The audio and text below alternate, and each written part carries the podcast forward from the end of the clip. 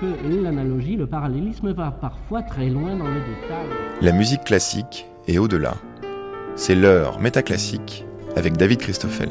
Alors qu'un filtre masculin semble s'être déposé sur l'histoire de la musique classique au point d'invisibiliser les œuvres des compositrices et la vie des musiciennes des siècles passés, des musicologues et des interprètes se mobilisent depuis quelques années pour faire entendre la musique écrite et pratiquée par les femmes et pour ce faire appliquent un filtre féminin dans leurs recherches dans les archives musicales. À force de recherche, on peut apercevoir d'autres filtres qui viennent donner une vision biaisée du matrimoine, celui-ci ayant pu lui-même s'auto-promouvoir à travers des filtres de grandeur, n'est d'autorité ou encore de bonnes mœurs. En 2021, Apolline Gouzy et Arthur Massé ont engagé un travail de fouille des archives de l'Union des femmes artistes musiciennes pour examiner la manière dont se structurent les solidarités entre musiciennes et les valeurs sur lesquelles ces femmes chanteuses, instrumentistes, compositrices se soutenaient tout en respectant scrupuleusement les gages de mérite mais aussi d'élégance exigés par les plus éminentes d'entre elles. Pour Métaclassique, ils viennent faire le portrait d'une sororité code savamment négocié qui offre un regard renouvelé sur l'histoire du féminisme musical.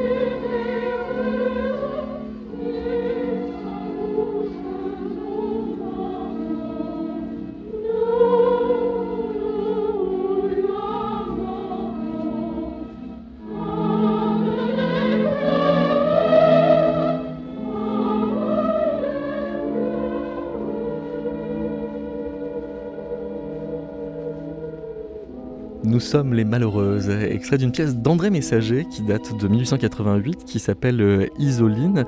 Il se trouve qu'une trentaine d'années plus tard, dans les années 1910, euh, des femmes qui se trouvent réunies dans une association qui s'appelle l'Union des femmes artistes musiciennes se retrouvent à reprendre cet air quasiment comme un chant de, ralliement. Bonjour euh, Apolline Gouzy. Bonjour David Christoffel. Pourquoi est-ce que ça les rallie, ces membres de l'UFAM, que de chanter cet air de Messager? Eh bien, on a pu l'entendre, euh, c'est un air qui déjà qui célèbre le collectif. Nous sommes les malheureuses, nous sommes les pleureuses. Euh, et l'Union des femmes artistes musiciennes, ce n'est pas autre chose qu'un collectif, un collectif fait de, solidarité aux multiples facettes et qui rassemble des femmes euh, qui ont pu être envisagées comme des indigentes, comme, comme des femmes dans le besoin Tout cela dans le contexte très spécifique de l'économie musicale du début du XXe siècle. Oui, alors c'est ça, c'est vraiment une solidarité multifacette, euh, au point qu'il y, a plusieurs, bah, je disais, filtres en ouvrant l'émission, c'est-à-dire que ce sont donc des musiciennes euh, qui euh, rencontrent toutes des, problèmes, vous dites d'indigence, enfin d'existence, et qui vont s'entraider aussi bien sur le plan social que sur le plan artistique. Tout à fait. Euh, donc l'Union des femmes artistes musiciennes, c'est plusieurs euh, filtres, comme, euh, comme tu le, dis très bien. donc parce qu'il y a plusieurs catégories dans cette association. Une première catégorie qui est celle des, dirigeantes et une autre catégorie qui serait peut-être celle de justement ces, ces, musiciennes qui chantent Nous sommes les malheureuses, nous sommes les pleureuses, celle des, des musiciennes dans le besoin, qui justement ont besoin d'être en commun et en collectif pour trouver du travail et pour trouver des moyens de subsistance. Et alors comment s'est passé le, choix de la, forme quasi légale de, cette union? Parce que, à vous entendre, ça pourrait être aussi bien un syndicat professionnel euh, qu'une association caritative pour euh, aider euh, les plus nécessiteuses, qu'une société euh, artistique comme on peut faire toutes sortes d'associations qui défendent par exemple une esthétique. Eh bien, justement, euh, l'UFAM relève euh, un peu de, ces trois catégories. Euh, pourquoi le choix de l'association? C'est évidemment difficile, difficile à, évaluer, si ce n'est peut-être que à dire que le syndicat est une forme plus connotée de rassemblement, surtout dans un contexte féminin. Et puis elle, suppose une professionnalisation de tous les membres. Et elle suppose une professionnalisation de tous les membres. Donc le, mode de l'association semble être celui qui s'est imposé euh, dès la création de l'UFAM en 1910. Euh, et pourtant, les actions de cette union peuvent relever aussi de celles qu'on pourrait associer à un syndicat professionnel euh, dans d'autres cas de figure. Mais pas seulement, puisque euh, donc euh, ça veut dire euh, quelle réalisation? Il y, a, des allocations, donc ça, ça pourrait relever effectivement d'un syndicat, mais il y a aussi des concerts, des orchestres féminins. Oui, il y a plusieurs, plusieurs types de dispositifs. en fait, il y en a, il y en a même cinq. Donc d'abord une caisse de secours, euh, des allocations de loyer, comme, euh, comme tu le rappelais, des allocations pour des séjours à la campagne, euh, une assistance légale et une assistance médicale. Finalement, ce sont des dispositifs très classiques qui ressemblent beaucoup à ceux des autres associations d'artistes. Donc il y a ce premier versant de dispositif et d'autre part l'organisation de concerts et la structuration de ces concerts autour d'ensembles propres à l'UFAM, un chœur et un orchestre. Donc en ce sens, il y a à la fois une aide euh, qui est celle qu'on pourrait attendre euh, d'associations d'artistes et la création d'opportunités de travail euh, créées de manière créée ou en tout cas cherchées pour ces musiciennes spécifiquement. Arthur Massé, bonjour. Bonjour. Est-ce que vous pourriez nous, nous, lire ce qu'écrit René d'Anjou dans le Petit écho de la mode du 19 mars 1911 Combien de femmes qui ont sacrifié leur jeunesse à l'étude d'un art qui demande des années de courage se voient dépourvues d'engagement, de leçons, de cachets, par suite de l'encombrement de leur carrière? On se dispute les places dans toutes les branches professionnelles de la musique, au théâtre, au concert, dans les salons, dans le professorat. C'est pour remédier à cette pénible situation que l'Union des femmes artistes musiciennes a été créée. Donc, ça veut dire que le, le marché musical du début des années 1910 est saturé et surtout d'hommes. En effet. Alors, dans la situation de l'UFAM, euh, l'économie musicale va peut-être avoir tendance à considérer qu'elle est saturée de femmes. Au début du XXe, on voit une situation, euh, à la fois du côté des conservatoires, mais aussi du monde professionnel, qui est confrontée à ce problème, c'est-à-dire qu'on a de plus en plus de musiciennes qui sont formées, qui prétendent légitimement à une place dans la profession, et très peu de place pour les accueillir. C'est-à-dire que euh, les phalanges symphoniques vont les rejeter euh, assez globalement. C'est-à-dire que le conservatoire va se faire du souci, euh, va parler euh, des fois d'un envahissement d'éléments féminins. Dans, les classes. En 1904, je crois, il y a cette disposition qui est prise par le conservatoire pour limiter le nombre de femmes dans les classes de cordes, elles sont de plus en plus nombreuses, les pianistes sont remarquablement nombreuses. Et euh, quoique toujours plus formées et toujours plus euh, présentes, les, femmes ne trouvent pas encore leur place dans l'économie musicale, ou plutôt l'économie musicale ne leur fait pas encore une place. Et mmh. l'UFAM vient répondre à ça. Alors, est-ce que l'UFAM euh, y répond euh, vraiment? Il semble que euh, son, fonctionnement va déjà beaucoup les occuper avant que de donner un bénéfice professionnel à, ses membres.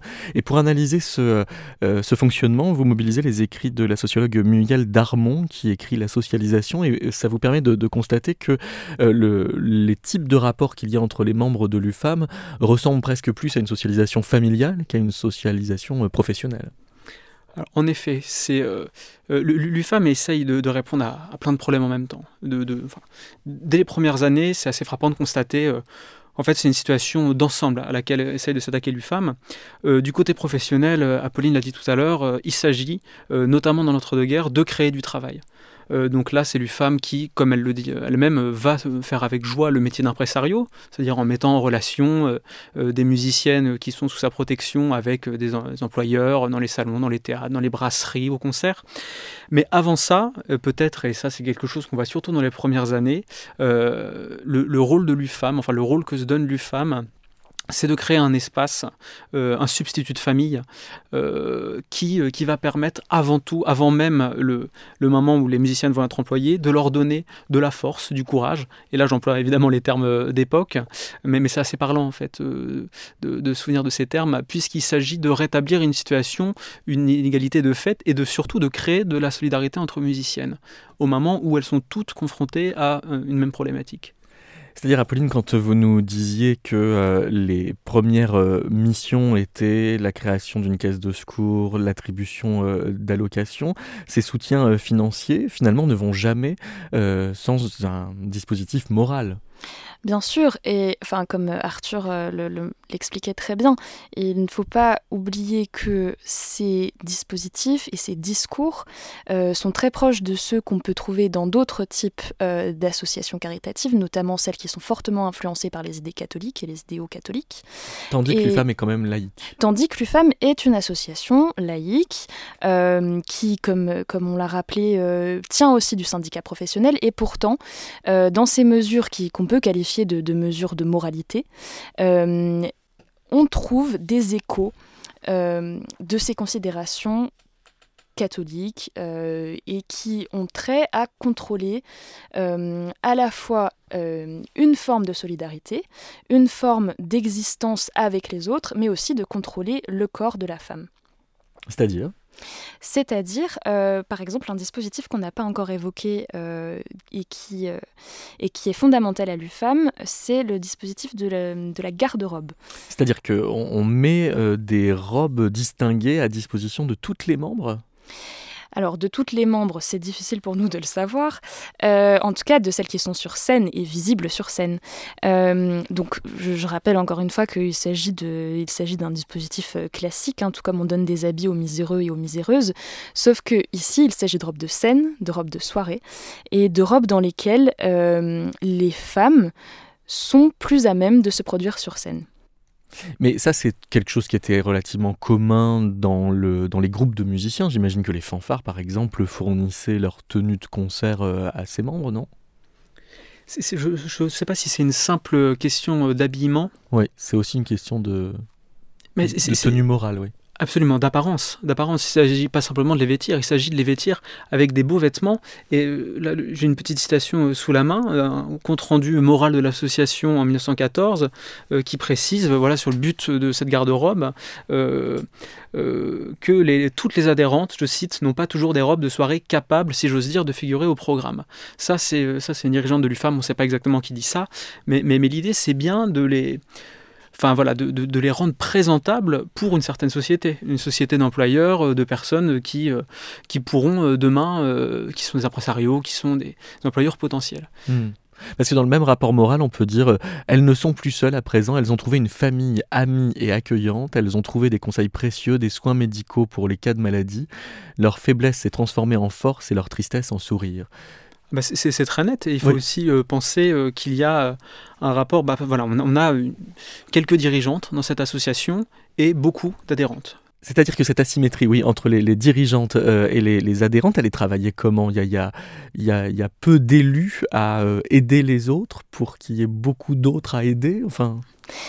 Alors, est-ce qu'elles sont élues? En tout cas, ce sont des femmes qui se sont trouvées, pour beaucoup dans le contexte des salons, car il s'agit pour plusieurs d'entre elles d'anciennes chanteuses de salon ou de, femmes qui sont toujours en train de, chanter dans les salons d'ailleurs, et qui ont un lien avec l'économie de la musique de manière générale, et qui se mettent en groupe pour aider, euh, donc soit pour certaines des anciennes élèves, euh, soit euh, des femmes qu'elles ont pu côtoyer dans ce contexte ou dans d'autres et dont elles ont pu comprendre la, difficulté tout simplement à se, produire et à se produire à la fois à trouver des opportunités de travail et à se produire, se présenter, se montrer sur scène. Voici une, pièce que, semble-t-il, les, membres de cette UFAM aiment à jouer, la valse sentimentale de Tchaïkovski, ici par euh, Ivry Gitlis.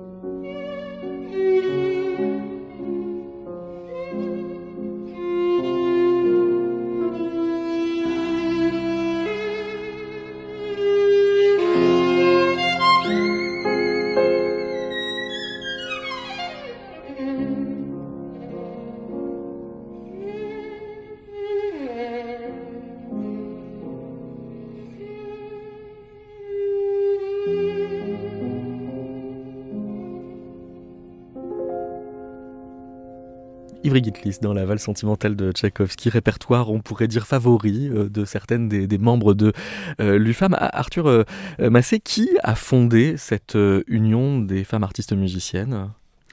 Alors, l'UFAM, pardon, oui, l'UFAM, c'est une entreprise collective. et c'est quelque chose que les musiciennes affichent, évidemment.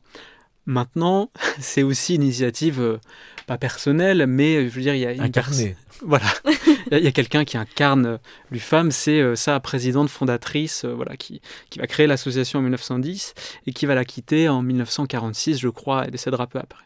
Peu après pardon.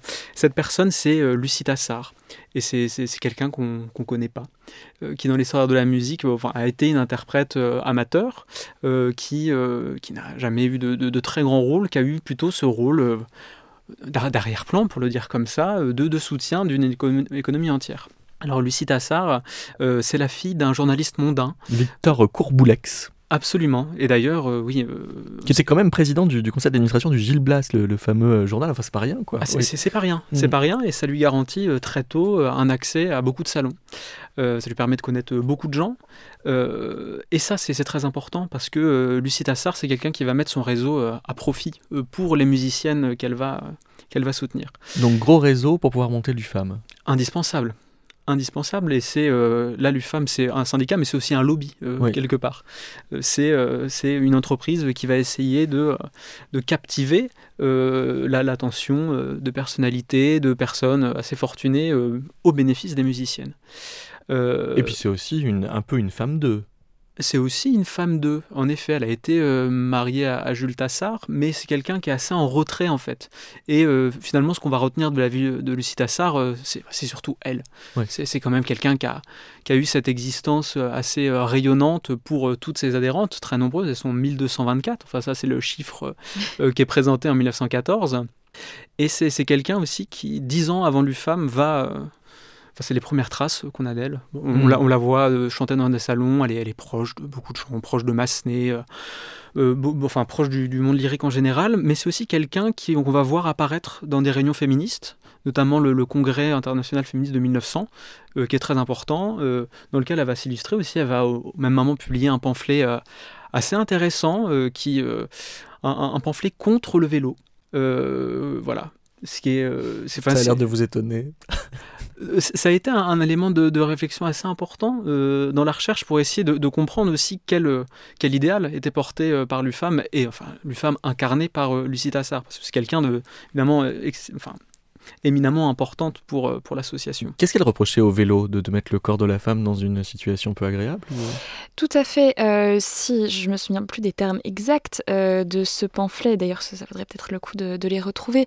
mais comme la question du vélo a été, et on le sait, on le sait pas trop, malheureusement, ça a été une des questions fondamentales du, du de la première vague féministe. au même, pas au même titre évidemment, mais ça a tenu une, une place importante, tout comme le droit de vote a été le, sujet de nombreux pamphlets, le vélo aussi, et l'activité physique des femmes en général. Et, ce que Lucie Tassard reproche au vélo et aux femmes qui font du vélo, c'est une forme de disgrâce euh, et une forme de... Euh, voilà, de, mettre d'utiliser le corps de la femme là où ça ne sert pas à grand chose. Euh, pour Elle était proche aussi de, Marguerite euh, Durand, qui est euh, fondatrice de, La Fronde, La Fronde étant une des premières associations féministes alors La Fronde, c'est d'abord un journal, enfin c'est surtout un journal. La Fronde, c'est un journal créé par euh, donc Marguerite Durand, qui est une des qui fait partie voilà, de cette constellation féministe euh, qui, euh, qui émerge dans les années 1890-1900. donc La Fronde, c'est un journal qui dont les typotes sont exclusivement des femmes. c'est le premier exemple de, de, journal fait pour les femmes et par les femmes, si on veut.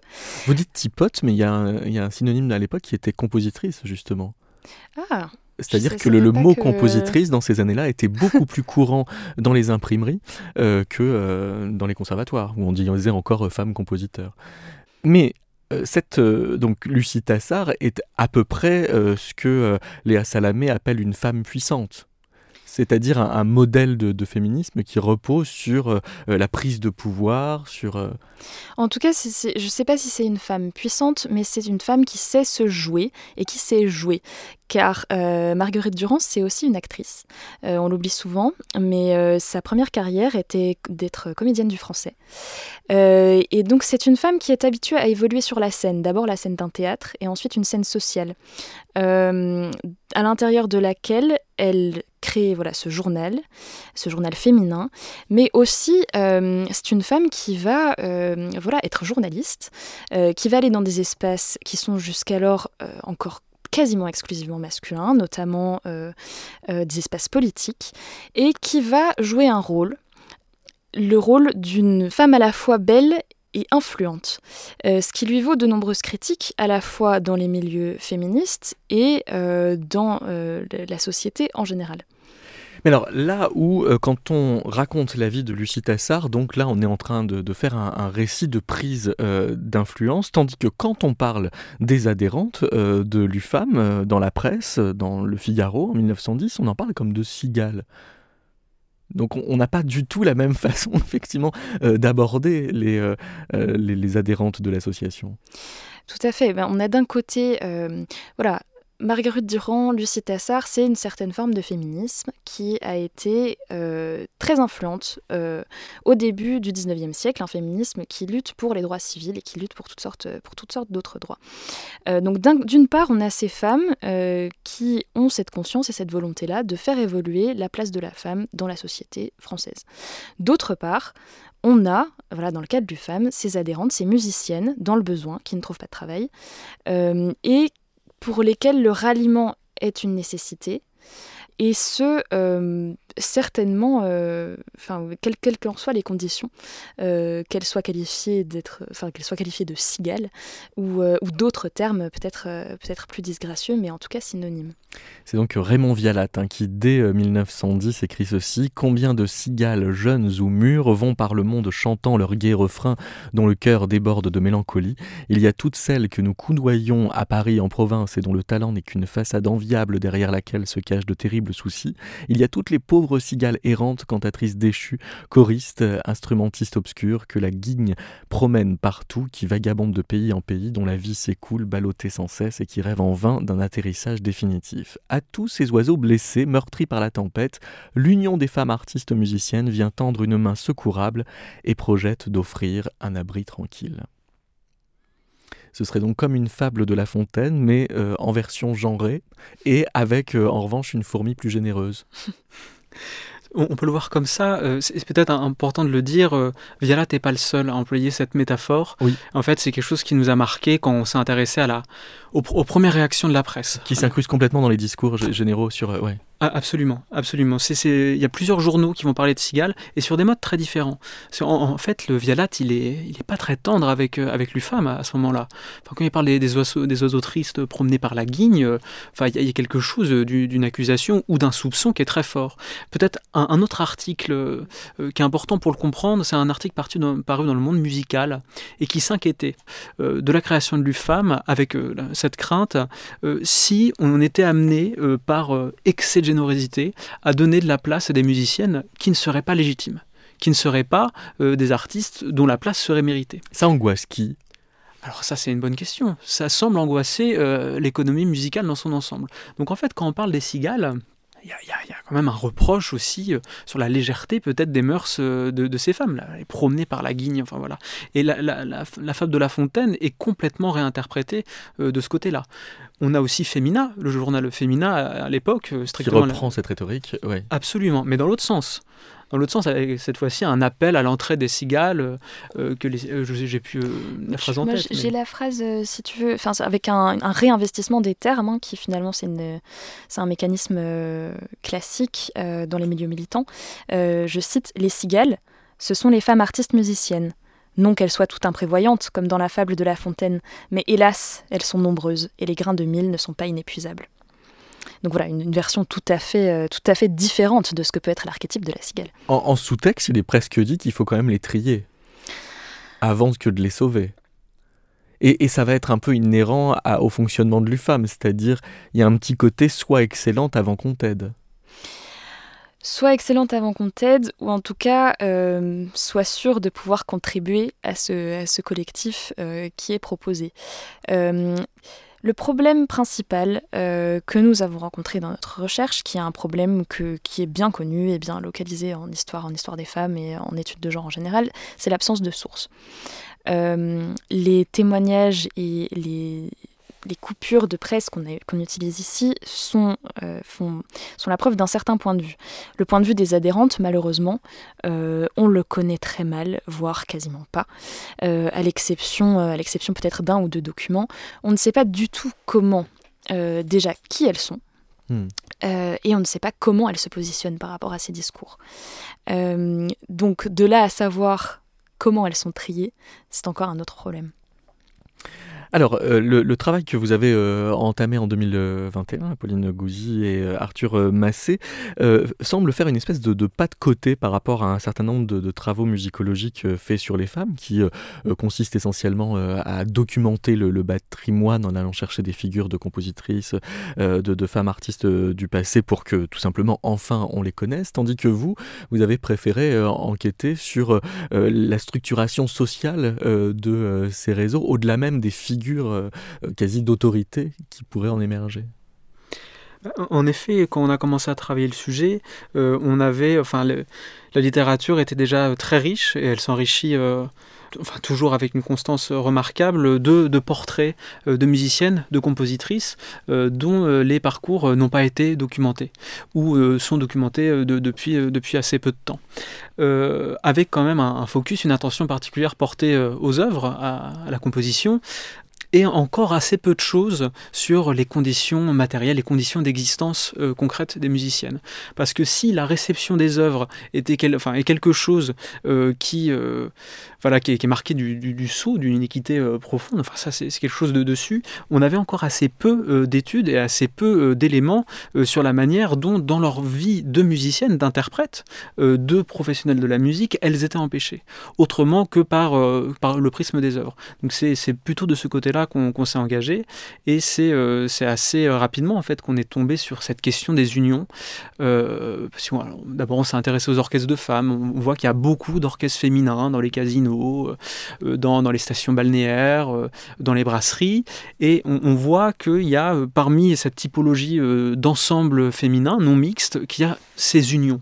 Et notamment il y en a deux principales en France, l'Union des femmes artistes musiciennes, l'Union des femmes euh, professeurs compositeurs de musique. On s'est intéressé à la première puisqu'on a, a trouvé un fonds d'archives alors, euh, l'UFAM n'est pas totalement non mixte. Euh, c'est une non-mixité partielle, on peut le dire comme ça. Alors, c'est une non-mixité euh, affichée. Parce que de toute façon, les associations ne, peuvent pas être, ne peuvent pas être non mixtes à cette période. C'est interdit. Donc, plus qu'une non-mixité plus qu'une mixité réelle, c'est une non-mixité de fait. dans la mesure où les membres du bureau de l'association sont, bah, sont toutes des femmes. Vous dites c'est interdit de faire une association non mixte euh, féminine Parce qu'on imagine qu'il y a bien des associations sans, avec des hommes. ça va de soi. Évidemment, ça va de soi. Euh, et euh, voilà, le, le, standard est toujours, est toujours masculin, comme chacun sait. Oui, donc évidemment, dans ce, dans ce, cas très spécifique des unions féminines. Oui. Euh, et euh, est-ce que, comme semblait le, dire euh, Arthur, il y aurait donc des mécanismes d'empêchement à l'intérieur même de la façon dont l'activité se, se, se, déroule au sein de l'UFAM? Des mécanismes d'empêchement. C'est-à-dire bah, qu'il y, y, a quand même de la hiérarchie qui, qui se met en place et, qui fait que, bah, en effet, il y aura peu d'élus quand même. Alors, euh, bien sûr qu'il y a une hiérarchie, puisqu'on a d'une part, donc c'est pas, euh, pas une association qui fonctionne sur le principe de, du collectif, hein, comme ça a pu être le cas pour bien des mhm. associations euh, pendant la deuxième vague féministe, hein, par contre. c'est important de le rappeler. là, c'est une association hiérarchique, avec ce bureau qui est composé de femmes du monde, de femmes des salons, qui n'ont pas, qui n'ont pas de problème matériel et dont la vocation est des, enfin, d'aider, euh, voilà, d'aider euh, les, musiciennes euh, dans le besoin. Et d'autre part, voilà, les musiciennes, comme on l'a rappelé, qui elles ont besoin de ces dispositifs et ont besoin du collectif pour trouver des opportunités de travail. Donc forcément, il y a une hiérarchie qui se, qui se met en place, ne serait-ce que parce que ce sont des, des Lucie des, Marie-Rose, qui vont donner les opportunités de travail à certaines. Euh, de là à savoir si elle les donne à certaines plutôt qu'à d'autres, c'est encore une autre question. Marie-Rose, vous venez de parler de, quelqu'un qu'on n'a pas encore identifié, c'était une soprano qui a été enseignante pour, euh, pour Lucie Tassard elle a été la, professeure euh, en cours particulier de Lucie Tassard. Elle a été une très très grande interprète entre Paris et Londres. Et c'est euh, c'est quelqu'un de très intéressant. On sait encore assez peu de choses sur elle, mais ce qu'on peut voir, c'est qu'elle avait déjà, à l'échelle de sa classe, sa classe informelle hein, d'élèves particuliers, euh, quelque chose qui ressemblait à l'UFAM. Et notamment, elle avait une garde-robe commune pour, pour ses élèves. Ce qui est assez probable, c'est Lucie, Lucie et Marie-Rose se connaissent depuis les années 1890. Euh, c'est que Lucie Tassard semble avoir mis en œuvre, à une échelle beaucoup plus importante, ce que Marie-Rose, comme certainement beaucoup d'autres professeurs, pratiquait à une, petite échelle. C'est-à-dire des, micro-solidarités. Lucie Tassard essaye d'en faire quelque chose d'une entreprise structurée, une organisation assez collective, assez massive du secours, puisque je le disais, c'est 1224 adhérentes affichées en 1914. Donc euh, là, c'est un travail à plein temps. D'ailleurs, Lucie Tassard, il passe euh, toutes ces journées. Oui, donc c'est, ça, ça, relaye ce qu'on disait tout à l'heure, à savoir que c'est quand même un, modèle de socialisation plus familial euh, que professionnel. En tout cas, on passe de l'échelle de la classe de chant à l'échelle d'une union et d'une association. Et ça, et ça c'est de la part de l'Eustaceur une entreprise, bah, une, entreprise inédite en fait. Quel bilan vous en tirez de cette, de cette union? Vous parleriez d'un succès mitigé? C'est une question complexe parce que quand on a découvert le, sujet, on était évidemment très enthousiaste en disant mais c'est formidable, euh, voilà cette union de femmes euh, bon qui, qui, crée des opportunités de travail, qui crée une maison de retraite aussi, je ne sais plus si on en a parlé, enfin euh, des allocations de vacances, un médecin, un avocat à disposition, il y, a de quoi être très enthousiaste. Il y a aussi un, studio qui est mis à disposition des adhérentes pour se retrouver dans la rue des Martyrs à Paris, beaucoup de concerts, tout, ça était très enthousiasmant. Un peu plus loin dans la recherche, on, s'est demandé, on s'est posé la question de, l'effet. Est-ce que tous ces dispositifs euh, ont eu un effet? Alors là, très vite, on a été euh, empêchés, euh, nous aussi, par les sources. Apolline en parlait. On, en a très peu et surtout, on, ne sait pas. On ne sait pas ce qui s'est passé pour les adhérentes. Donc de, là, on ne peut faire que des hypothèses. Mais si vous ne savez pas, ça veut dire que elles sont, elles n'ont pas acquis un statut social suffisamment avancé pour que, par exemple, on retrouve leur nom dans la presse de fait, alors il y en a certaines, pardon, qui, euh, qui, qui, vont avoir une, euh, une carrière, euh, notamment celles qui vont devenir les professeurs du conservatoire de l'UFAM. Il y a un moment, l'UFAM va créer une école de musique à Paris. Il y en a certaines, elles vont aussi organiser un concours qui va permettre de mettre en lumière des talents plus isolés. Mais finalement, est-ce que l'objectif de l'UFAM était de, de, de créer des, des, vedettes ou simplement des personnes très en vue, ou plutôt de rééquilibrer une situation d'ensemble? Parce qu'évidemment, quand on a plus d'un millier d'adhérents, ce serait, euh, ce serait impossible de toutes les faire monter en même temps. Peut-être que l'objectif de l'UFAM est plus à trouver dans voilà, le rééquilibrage d'une situation d'ensemble sur laquelle nous, on n'a pas vraiment moyen de mesurer quelque chose.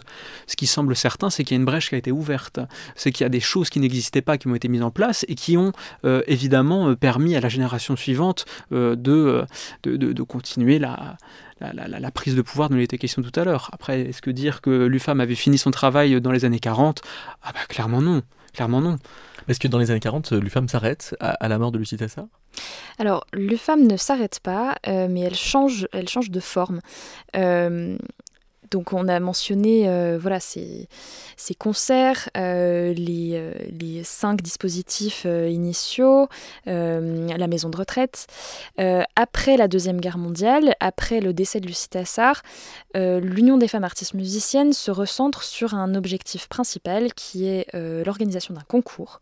concours qui cette fois est mixte contrairement à la, vocation première de l'union qui était celle de, enfin qui était vraiment très clairement non mixte. Et les activités, euh, les activités de l'UFAM bifurquent, euh, bifurquent complètement euh, à ce moment-là.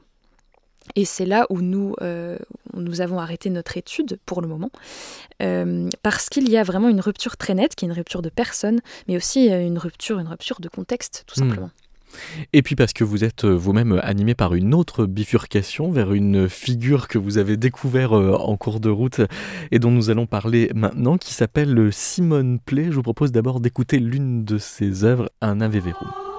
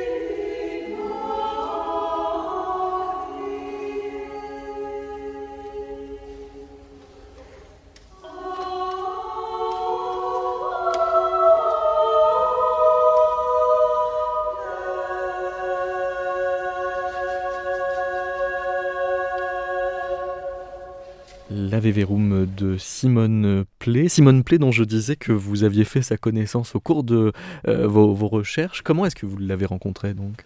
Eh bien, c'est au hasard d'un dépouillement d'archives.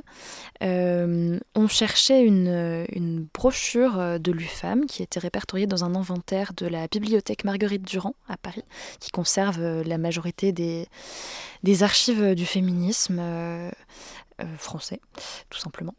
Euh, et en tombant sur cette brochure, on s'est rendu compte qu'elle était euh, une brochure qui décrit tout simplement les activités de l'UFAM, on s'est rendu compte qu'elle était insérée dans un document beaucoup plus vaste, une encyclopédie intitulée Le rôle des femmes dans les carrières musicales. et c'est par le biais de cette découverte que nous sommes penchés sur la question de Simone Play. Alors, c'est une encyclopédie qui a été publiée ou qui était un projet de, Simone Play? Alors, c'était un projet. Euh, un projet dont on soupçonne euh, qu'il faisait partie d'une entreprise beaucoup plus vaste, commandée par la journaliste euh, Jeanne Mime. projet d'encyclopédie générale, généraliste, très très vaste, qui avait vocation, ou qui aurait eu vocation, à quantifier la place des femmes dans les professions, euh, dans les professions libérales.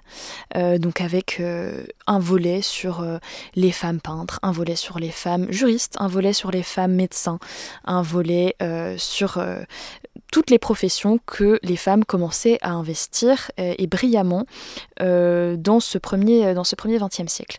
Donc l'encyclopédie de Simone Pline était finalement était certainement pensée comme une partie, une petite portion de cette grande encyclopédie euh, qui n'a jamais vu le jour. Et alors, euh, Simone Play euh, va valoriser ce qu'elle appelle les femmes d'esprit? Oui, les femmes d'esprit et aussi les musiciennes, et surtout, surtout les musiciennes, non pas que les musiciennes ne soient pas forcément des femmes d'esprit, du reste. au contraire. Simone Play va valoriser l'ensemble des femmes dans les professions musicales. Euh, du moins, elle va tenter de mettre en avant leur parcours. Donc euh, le parcours des femmes euh, compositrices, le parcours d'instrumentistes, de, chanteuses. Donc on a une section chant, piano, orgue, violon, violoncelle, voilà, avec des catégories très classiques, mais aussi de quelques femmes musicologues ou encore de critiques. Donc vraiment un spectre euh, assez, euh, assez vaste euh, de femmes dans l'économie de la musique. Et est-ce que cette logique un peu transdisciplinaire va un petit peu modifier l'horizon de solidarité qui pourrait y avoir entre les femmes liées à la musique ou L'encyclopédie de Simone Play, c'est une collection de notices. Euh, une, c'est, euh, Donc on est quand même dans le registre de l'exemplarité Tout à fait, on est dans le registre de l'exemplarité et quasiment, on pourrait presque dire, euh, du, la célébration des, des grands hommes dans un autre, dans un autre domaine, avec des notices qui célèbrent les parcours de femmes exemplaires, reconnues dans leur profession, et exemplaires parce que reconnues dans leur profession. Hmm. Il y a un culte de la récompense chez Simone Play, Arthur Massé c'est une question qu'on est en train de, de, défricher. Parce que c'est encore assez récent. On a, on a découvert ce manuscrit il y a, il y a quelques mois. Il est, il est énigmatique par plein d'aspects. On, a, voilà, des hypothèses. Euh, Apolline les a présentées sur, euh, son origine. Je, reviens peut-être sur le manuscrit pour comprendre à, quel point il nous, pose problème et il nous fascine en même temps. Euh, c'est que dans ce projet supposé d'encyclopédie collective, la, personne responsable des, femmes juristes et la personne responsable des femmes euh, avocats ont rendu des, fiches très synthétiques de l'ordre de 10 pages, de 20 pages. Simone Play a rendu un ouvrage euh, de centaines de pages il semblerait qu'elle n'ait pas du tout compris la consigne, et heureusement pour nous, parce que euh, voilà, on, a cet objet extrêmement riche, et surtout qui s'étale, qui n'est pas du tout le, la synthèse d'un moment donné, mais qui s'étale a priori sur 14 ans, euh, puisque c'est une collection de documents qu'elle semble avoir euh, mis de côté pendant des années. Donc on a des coupures de presse, on a des, programmes, des brochures, on a des choses qu'elle a écrites elle-même à plusieurs euh, moments de sa vie, et aussi des choses qu'elle a demandé à ses collègues d'écrire pour elle. C'est-à-dire, enfin, enfin seriez-vous m'écrire votre biographie Voilà. Donc c'est un collage fantastique. Mais alors maintenant, c'est pas c'est pas seulement une œuvre collective, c'est pas seulement un, espèce d'herbier. c'est un objet qui a été éditorialisé, qui a été travaillé par Simon Play, et en effet dans une direction dont on commence à comprendre euh, à peu près euh, euh, quelque chose, quelque chose qui, est très lié à, Simone Play, à la manière dont elle conçoit elle, son, rôle, et le, rôle des musiciens en général, avec une certaine fascination euh, pour les diplômes. Donc c'est vrai que les notices des musiciennes vont beaucoup insister sur les titres et les... les, titres, les prix de conservatoire, euh, euh, voilà, ces accumulations de, titres, de, distinctions, mais, mais, pour dire justement la légitimité. Ce qui n'est pas tout à fait la même chose que l'UFAM, qui n'était pas du tout. Euh, enfin, on l'a jamais vu. Ah oui. Absolument, non. C'est pour le femme, il s'agissait euh, de faire une place qui revenait de droit à des musiciennes qui étaient compétentes. Simone Play, c'est euh, la mise en avant de, de, de, ces femmes surdiplômées. C'est vrai qu'on a, bon, bah, elle-même, c'est huit prix de conservatoire, c'est une activité de critique, de pianiste, de compositrice de haut niveau et bientôt de prof d'écriture, puisqu'elle va prendre une classe juste après la, alors pas la publication, mais la, la, finalisation de cette encyclopédie, si tant est qu'elle soit euh, finie. Mais, mais, mais, oui, avec un certain tropisme vers, euh, vers les diplômes et les titres. Cela dit, euh, c'est sans doute une des premières occurrences de l'histoire de la musique, d'une restitution éditoriale d'un travail musical féminin envisagé sous un angle collectif et non pas monographique. Alors, l'angle collectif euh, est très clair dans la mesure où donc il y a un projet éditorial de Simone Play, Arthur l'a extrêmement bien formulé, euh, mais les, femmes qui constituent certaines des femmes euh, qui ont le droit à une notice contribuent euh, à l'encyclopédie. Et euh, c'est ça qui fait aussi la richesse de cet objet, euh, qui est fait de coupures de presse, bon ça encore c'est assez classique, mais qui est fait aussi de collages de lettres envoyées par les musiciennes, par les compositrices, à Simone Pli pour décrire ce que elle envisagent comme être les éléments saillants de leur carrière, les, choses qui vraiment, dont elles sont fières et qui font d'elles des, des professionnels de la musique, tout simplement.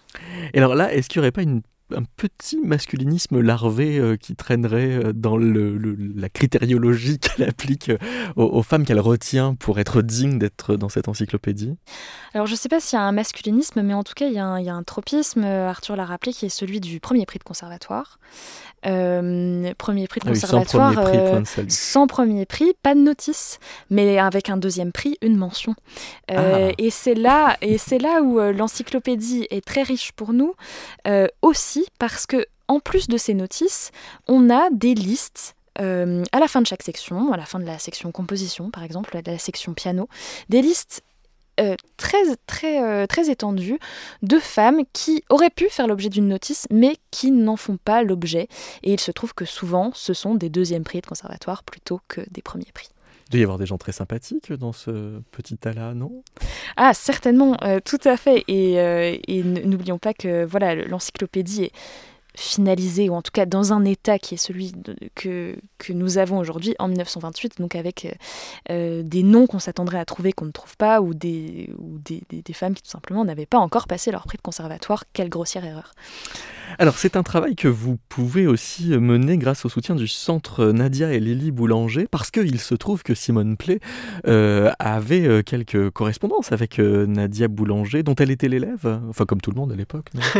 voilà, comme tout le monde à l'époque, mais, mais sous un, un, angle assez particulier. Bon, déjà, euh, Nadia Boulanger, c'est la première, euh, alors non, c'est la deuxième notice. La première, euh, c'est Lily. Et ça, c'est vraiment les, notices inaugurales. Enfin, mhm. il est très clair que pour Simone Play, voilà, ce sont les deux musiciennes les plus importantes pour, pour son entreprise. Et, Nadia en particulier, Nadia Boulanger, c'est quelqu'un qui, qui, a compté dans la formation de, de Simone Play, bon, qui est une prodige, hein, on l'a déjà dit, elle rentre très très jeune au conservatoire. Elle va, elle va notamment briller dans les classes euh, d'écriture, on dirait aujourd'hui, et puis de composition, euh, mais il semblerait que sa formation euh, en écriture, en composition, elle l'ait surtout faite avec Nadia, avec Nadia Boulanger, avec laquelle en effet elle a une correspondance dont on connaît, on, connaît les lettres écrites par Simone Play envoyées à Nadia Boulanger, qui en effet témoignent d'une admiration sans borne, presque gênante, mais en tout cas assez, assez parlante pour, pour comprendre ce qu'elle a, a tenté d'accomplir avec l'encyclopédie ensuite. Toucher un peu plus sensiblement à, cette gêne potentielle, est-ce que vous voudriez, Apolline, nous lire une lettre de Simone Play à Nadia Boulanger? Alors, bien sûr. Je commence à trouver le temps bien long sans vous. Vous me manquez plus que je ne saurais le dire. Et pour mon travail, votre absence me fait souffrir terriblement. Je me suis efforcée ces derniers temps de donner le maximum de ce qui m'est possible personnellement, mais je suis persuadée que vous seul pouvez me faire faire le progrès que je voudrais tant réaliser. Depuis que je ne vous vois plus, je comprends mieux que jamais quelle place vous tenez dans ma vie, et quelle consolation vous êtes pour moi. Je pense à vous à chaque heure du jour, et comme je vous ai promis d'être raisonnable en votre absence, ma résignation est admirable. Vous voyez que je considère comme sacrée une promesse faite à vous. il s'agit d'exercices de contrepoint. il faut le contexte, mais, mais, mais c'est sa professeure euh, d'écriture à ce moment-là. En même temps, le contrepoint est une science transcendante. Est-ce qu'il y a des, différences de, fond dans euh, le rapport à la question féministe entre euh, Simone Play et Nadia Boulanger? Nadia Boulanger, à notre connaissance, a été assez discrète. Euh, sur, euh, sur ses engagements, même ses connexions avec elle, le Elle a dit une fois, oui, je suis euh, une bonne chef d'orchestre, mais le fait d'être une femme n'a rien à voir là-dedans. De fait. Est-ce que Simone Play aurait pu dire en, dire autant? Simone Play en a dit autant et à de multiples, de multiples reprises d'ailleurs au sujet de ses Elles sont toutes les deux antidifférentialistes. Antidifférentialistes, en tout cas, la légitimité et la légitimation de leur travail, en tout cas pour Simone Play, c'est très clair, passe par une revendication d'une absence de prisme du genre euh, et, euh, et, une volonté de se revendiquer comme euh, compositeur, plus que compositrice, mais volontairement. Et alors, pourquoi est-ce que vous iriez jusqu'à qualifier Simone Play de soroptimiste Ça veut dire quoi d'abord? alors justement, on parlait de, la discrétion de, de, Nadia Boulanger sur, sur cette question. Simone Play et Nadia Boulanger euh, ont fait partie de ce réseau, euh, réseau féministe, réseau élitiste, qui s'appelle les Soroptimistes. donc, il s'agit pour L2 de mettre en avant, enfin en tout cas les Soroptimistes, c'est une... c'est un conglomérat de femmes qui qu'on retrouve dans de nombreux, de nombreux pays. Et d'ailleurs, euh, c'est un terme qui existe toujours aujourd'hui. Ce sont des associations qui existent toujours aujourd'hui. Et dont l'objectif est de mettre en avant les femmes les plus exemplaires dans, euh, dans leur euh, domaine de travail. C'est-à-dire qu'il s'agit de, gagner la reconnaissance d'abord par l'excellence, au-delà de faire appliquer un droit à l'égalité avec les hommes, par exemple. Oui, en fait, c'est presque une reconnaissance de fait. Hmm. Euh, parce que les femmes euh, sont excellentes et ces exemples illustrent, le prouvent, hein, toujours sur le mode euh, finalement de, des grands hommes, si on veut. parce que cet exemple illustre le prouve, elles ont donc ce droit à la légitimité et ce droit à être reconnues dans, leur, dans leur domaine professionnel. Et ce, de manière fallacieuse peut-être, mais en tout cas tout à fait volontaire et volontariste, en dépit, en dépit de leur genre. Ce qui fait de, cette encyclopédie une sorte de manifeste, vous diriez? Il y a quelque chose de, de l'ordre d'un manifeste. On parlait tout à l'heure de la manière dont Simone Play a, à, éditorialiser euh, cette encyclopédie, euh, il y a quelque chose de, très fort euh, dans ça. On, a parlé tout à l'heure des notices qui étaient envoyées par d'autres musiciennes. il y en a quelques dizaines. Ce qui est intéressant de voir, par exemple, c'est quand Simone Play va retoucher ces notices-là. Il y en a une qui est très intéressante, si on l'envisage du point de vue sur-optimiste, c'est celle d'Hélène Carl, qui, une, pianiste alsacienne, qui a fait ses études à, Paris, mais qui a beaucoup travaillé entre Nancy et Strasbourg, et qui dit, ça c'est la première phrase de sa notice, en parlant d'elle-même, Hélène Carl, ainsi que beaucoup de musiciens à qui la destinée n'a pas réservé que des roses, a dû faire de part de sa vie quotidienne. Et alors le à qui la destinée n'a pas réservé que des roses, alors ça c'est euh, ça a été rayé euh, avec beaucoup d'énergie euh, par Simone Play. Et le reste de la notice est comme ça, c'est-à-dire que Simone Play va effacer, rayer. Toute trace de victimisation Absolument, absolument. Alors tout à l'heure on a commencé l'émission avec Nous sommes les malheureuses, avec enfin voilà les musiciennes de, de l'UFAM qui euh, revendiquer euh, cette iniquité, euh, qui est, un motif tellement légitime de souffrance. Pour Simon Play, il n'est pas question de ça du tout. Il est question, en effet, d'imposer sa, sa, compétence et, Et là, bah, Simone Play, voilà, c'est une musicienne ultra compétente. Nadia Boulanger aussi. Et quelque part, les Optimistes, c'est aussi un club extrêmement sélectif. Simone Play va, devenir la présidente des Optimistes de France. Euh, c'est quand même, ça veut dire qu'elle était assez bien en phase avec cette philosophie-là. Elle va introduire beaucoup de musiciennes, euh, beaucoup de compositrices, euh, quelques interprètes aussi. Mais il s'agit bien dans cette encyclopédie et chez les soroptimistes voilà, de, de proclamer euh, la, compétence comme euh, arme euh, vraiment de, de légitimation. Mais ça n'empêche pas la solidarité de genre quand même. Non, ça n'empêche pas la solidarité de, de genre. J'aurais tendance à dire au contraire.